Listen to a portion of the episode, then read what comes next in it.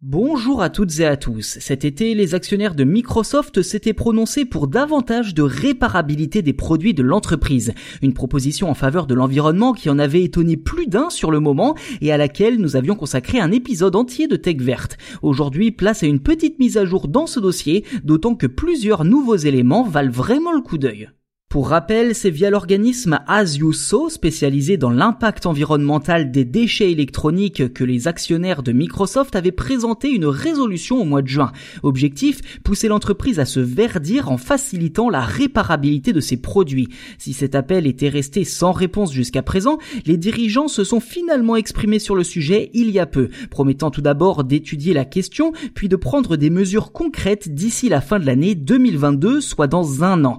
De son côté, Asiuso précise que Microsoft va, je cite, déterminer de nouveaux mécanismes pour accroître l'accès à la réparation, y compris pour les appareils Surface et les consoles Xbox. Traduction, les consommateurs devraient dès 2023 être en mesure de réparer eux-mêmes leurs objets grâce à la mise en vente de pièces détachées aux grandes dames des prestataires agréés qui ne devraient plus avoir ce monopole. On est d'accord, cette annonce peut paraître décevante, notamment niveau calendrier. Toutefois, difficile de reprocher à Microsoft sa prudence, étant donné que c'est la première fois qu'un fabricant américain accepte de modifier ses politiques de réparation suite à la pression de ses investisseurs. D'ailleurs, le GAFAM est clairement l'un des plus actifs en matière d'environnement, n'hésitant pas à multiplier les expériences pour trouver les systèmes les plus respectueux de l'environnement.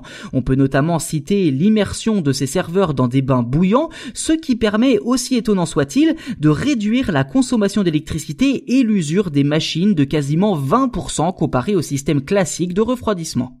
Chez la concurrence, la société de placement Green Century a également déposé une résolution similaire auprès d'Apple, une bouteille à la mer hein, finalement quand on sait que la marque à la pomme n'a jamais été exemplaire sur la réparation de ses produits. Le géant américain avait notamment refusé d'aider les boutiques indépendantes à réparer ses produits en gardant pour lui les pièces officielles. Ajoutez à cela le fait que les propriétaires d'iPhone 13 ne pourront plus faire changer leur écran chez un réparateur non agréé puisque cela risquerait de désactiver la technologie Face ID.